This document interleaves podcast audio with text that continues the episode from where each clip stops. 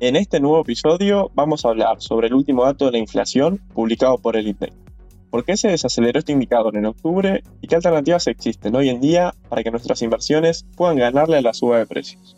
Noticias de Mercado, el podcast de YOL Invertir Online.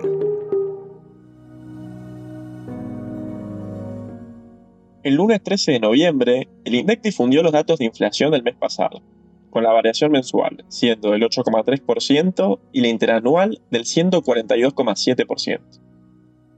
Este último dato reflejó una considerable desaceleración respecto a la cifra reportada al mes anterior, que se ubicó en torno al 12,7%. A pesar de ello, este mes, las categorías que mostraron mayores aumentos fueron las de comunicación y prendas de vestir y calzado, habiendo registrado alzas del 12,6 y 11% respectivamente. De esta manera, en los primeros 10 meses del año, la inflación acumulada ya se encuentra en un 120%, dando evidencia de la compleja dinámica en la que se encuentra la economía. Por otra parte, en términos interanuales, nos encontramos ante el nivel más alto desde el año 1991, justo cuando el país comenzaba a recuperarse de una crisis hiperinflacionaria. A pesar de que no hay dudas de que la inflación fue uno de los problemas más importantes a resolver para la mayoría de los países en los últimos dos años, ya en 2023 esta situación ya está siendo controlada en varias economías, como es el caso de Brasil y Estados Unidos, donde la suba de precios ya se encuentra a niveles mucho más estables. A pesar de estas buenas noticias que llegan de otros países, en Argentina el problema inflacionario aún parece estar lejos de solucionarse. De hecho, la inflación núcleo en nuestro país se ubicó en un 8,8%. Cabe destacar que, a pesar de la baja respecto a septiembre, el indicador sigue estando en un nivel considerablemente superior a la de los meses previos. De esta manera, teniendo en cuenta que la inflación núcleo no capta los precios más volátiles de la economía, se puede evidenciar que la inflación sigue lejos de mostrar un freno consistente, y por ende, la dinámica de esta variable continúa siendo preocupante.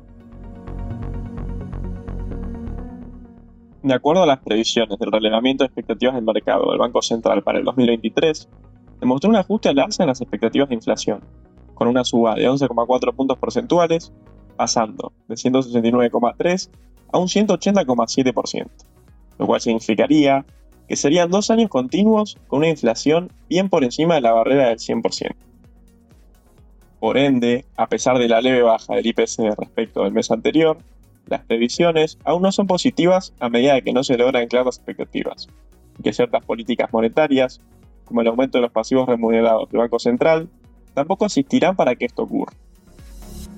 Si tomamos en cuenta este escenario desafiante, ¿qué alternativas de inversión nos pueden permitir ganarle a la inflación de Argentina? Luego de los resultados en las elecciones generales, la volatilidad en el mercado cambiario se redujo considerablemente, lo cual dejó cierta calma en los bonos soberanos ajustables por ser, que, en estos niveles, han vuelto a tomar rendimientos que pueden ser considerados atractivos. Es por esto que, ante este panorama complejo, donde tener peso sin invertir genera pérdidas de poder adquisitivo de gran magnitud, desde el equipo de Research de Yol Invertir Online, consideramos que posicionarse en activos SER representa la mejor opción para resguardar valor contra la inflación.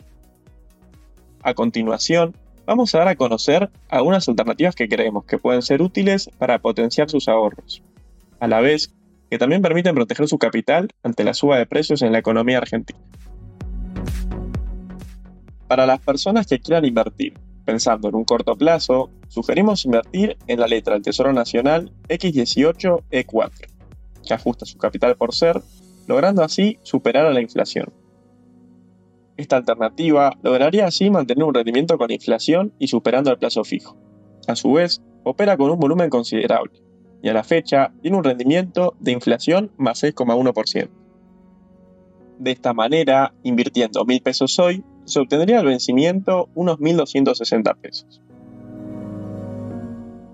En segundo lugar, en este caso pensando en un mediano plazo, creemos que sería ideal sumar a la cartera el bono nacional T4X4, que ajusta su capital por ser, logrando así superar a la inflación. Este bono, con vencimiento el 14 de noviembre de 2024, opera también con un volumen considerable y a la fecha tiene un rendimiento de ser más 7,4%.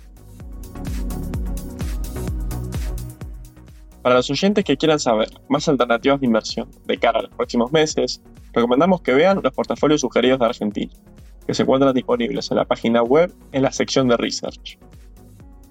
Y así terminamos este tip de inversión de Yo Invertir Online. Recuerden compartir el episodio si les gustó y les sirvió, y sigan atentos en Spotify para no perderse ningún contenido. Nos encontramos la próxima semana. Te esperamos en la próxima edición de Noticias de Mercado, el podcast de YOL Invertir Online. Para más información visita nuestro sitio www.invertironline.com y encontrarnos en nuestras redes sociales.